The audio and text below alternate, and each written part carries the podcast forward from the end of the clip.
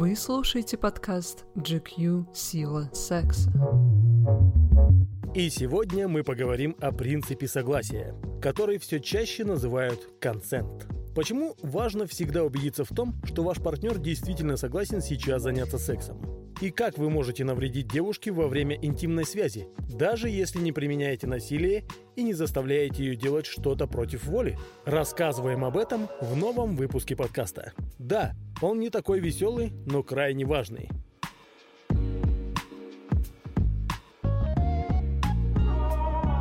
Наш подкаст называется «Сила секса». Но сегодня мы на самом деле поговорим не столько о силе секса, сколько о силе согласия. Мы все знаем, что нет значит нет – Хотя даже эта простая истина не останавливает многих мужчин в порыве страсти. А ведь на самом деле вопрос согласия куда сложнее. Занимаясь с кем-то сексом, мы должны ориентироваться не на отсутствие отказа от каких-то действий. Мы должны заручиться согласием на любые позы, эксперименты, прелюдии и сценарии, которые хотим попробовать с партнером. Что такое принцип согласия? Скорее всего, вы сейчас думаете, вы что, идиоты? Я прекрасно знаю, что девушка должна согласиться заняться со мной сексом, иначе это уголовное преступление. Да, понятно, что когда дело доходит до насилия, угроз и принуждения, всем очевидно, так вести себя нельзя. Но давайте представим себе ситуации чуть менее плоские. Например, вы занимаетесь сексом с девушкой и в какой-то момент чувствуете, что вам некомфортно в презервативе. Вы предпочтете его снять и продолжить без резинки. Вы делаете это крайне быстрым легким движением руки в процессе смены позы и думаете, ну она же наверняка почувствует, заметит и скажет, что она против, если ей не нравится без презерватива. При этом вы можете досконально не знать о своих венерических заболеваниях, о проблемах со здоровьем партнера и не быть в курсе того, пьет ли девушка контрацептивы. Возможно, конечно, она заметит, что ощущения изменились, хотя это крайне маловероятно. А между прочим, во многих странах секс без презерватива, без согласия партнера – это изнасилование. В Швеции, Великобритании, Германии, Бельгии и так далее любой интимный акт без четкого согласия всех участников процесса считается изнасилованием. Даже если вы женаты. Даже если вы встречаетесь уже 10 лет. Даже если вы занимаетесь сексом каждый день. Прежде чем раздеться и начать предпринимать какие-либо действия, вы должны спросить, хочешь ли ты сейчас заняться сексом? Согласна ли ты на такие эксперименты? Иначе вам светит несколько лет тюрьмы. Или вот вам другая ситуация. Как-то раз во время командировки моя знакомая оказалась в одном номере с иностранным коллегой. Они пили вино и болтали. Номер был не слишком большой, так что кровать постоянно мозолила глаза.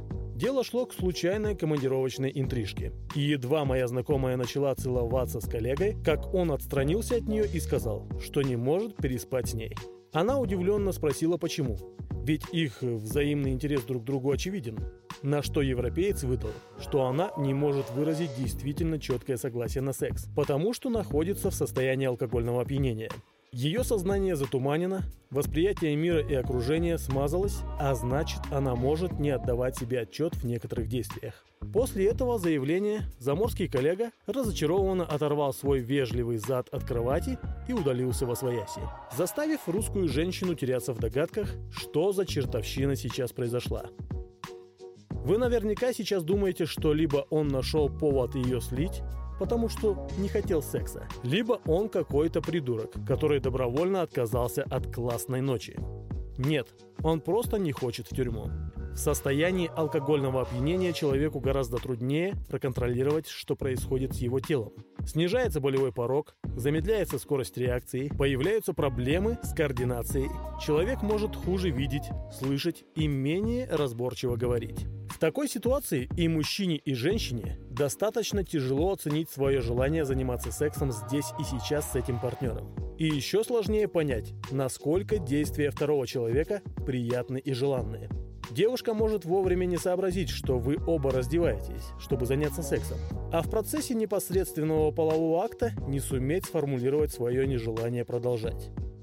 Как правило, в России в таких дискуссиях излюбленной тактикой становится victim blaming – обвинение жертвы. Она не хотела заниматься сексом с этим парнем? А зачем же она тогда так напилась и пошла с ним в одну комнату?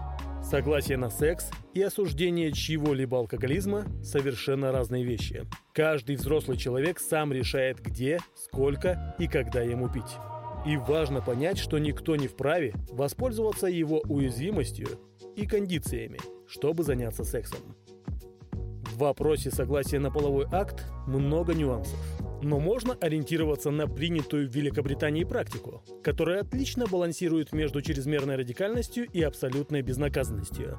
В Туманном Альбионе есть три основных принципа. Человек, занимающийся сексом, достиг определенного возраста и понимает последствия своих действий.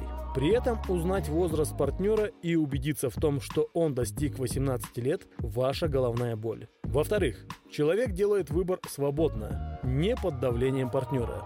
То есть муж не может сказать жене, что он ее обеспечивает, вкалывает на трех работах и все делает ради нее, а она отказывает ему в сексе. Это давление. И третий пункт – человек не должен находиться под воздействием алкоголя или наркотиков. Ориентироваться на российский уголовный кодекс в данном случае мы не можем. Wonderzine в статье, посвященной принципу согласия, описывает все основные проблемы нашего законодательства, регулирующего секс. Термина «согласие» вообще нет в Уголовном кодексе. Он не описан в нормах и правилах правоохранительной практики. Изнасилованием признается только насилие мужчины над женщиной. То есть насилие над мужчинами не учитывается. Чтобы произошедшее с жертвой признали изнасилованием, она должна оказывать сопротивление. Хотя чаще всего жертвы этого не делают, чтобы не усугубить ситуацию. И статья за изнасилование подразумевает только вагинальную пенетрацию. То есть оральный секс по принуждению остается безнаказанным. В статье оговаривается, что беспомощное состояние жертвы – это отягчающее обстоятельство, но при этом не прописывается, что именно это значит. И чаще всего в суде беспомощным состоянием признают кому или обморок, а не состояние алкогольного опьянения.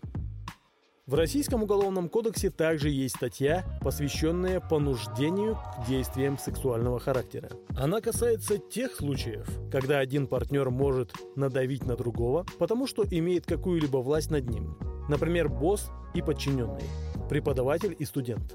При этом взаимоотношения мужа и жены под эту статью не попадают. Даже если он шантажирует супругу тем, что лишит ее денег и жилплощади, например. Скорее всего, вы уже поняли, что в России согласие на секс крайне недооценивают. Более того, им пренебрегают. В нашей стране даже нет наказания за домашнее насилие. Что уж говорить о сексе без презерватива, без согласия девушки. Поэтому учтивое поведение в постели – это в основном следствие ваших моральных ценностей и желания никому не навредить.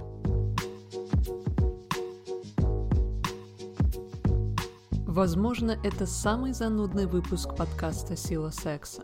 Вы надеялись услышать, как достичь классного оргазма и в какой позе заняться любовью в следующий раз.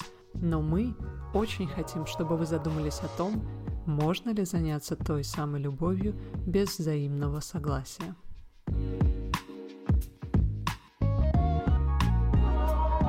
Как и зачем получать согласие на секс? Допустим, что каждый наш слушатель крайне сознательный. И тогда вы можете сомневаться, что согласие – это вообще проблема.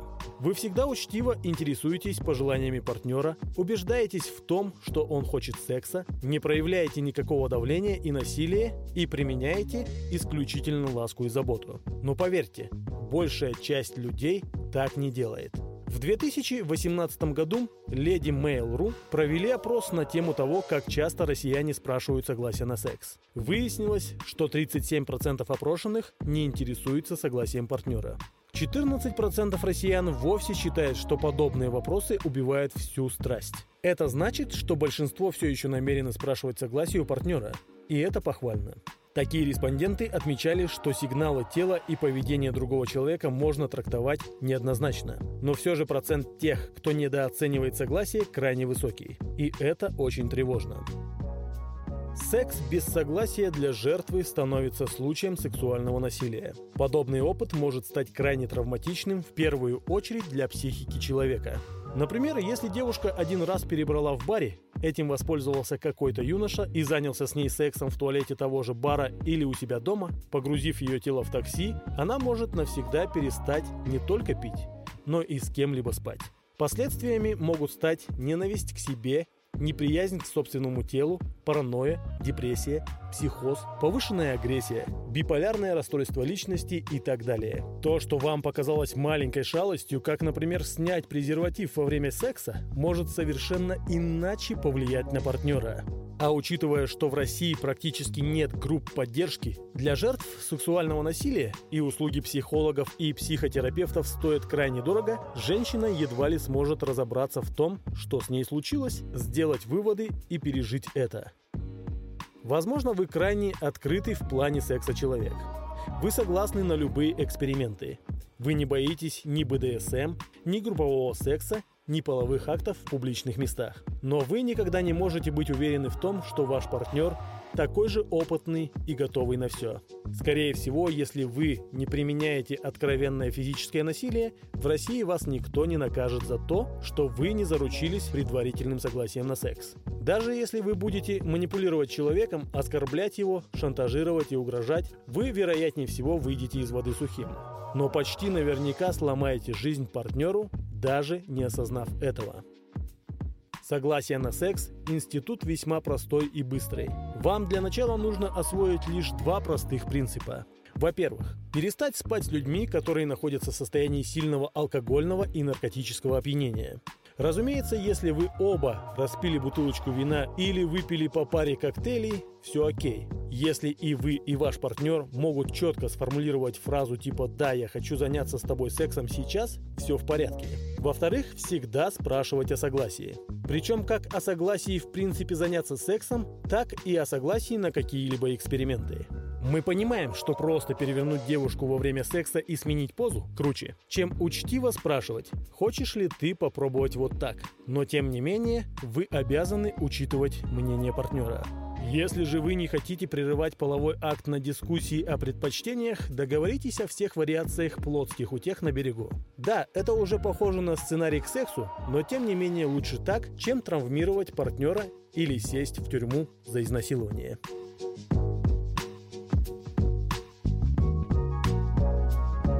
Вы слушаете подкаст GQ «Сила секса». Если вы работаете в правоохранительных органах или Государственной Думе, пожалуйста, помогите сделать секс в нашей стране более безопасным. Защитите жертв домашнего насилия и обязуйте всех россиян получать предварительное согласие на секс.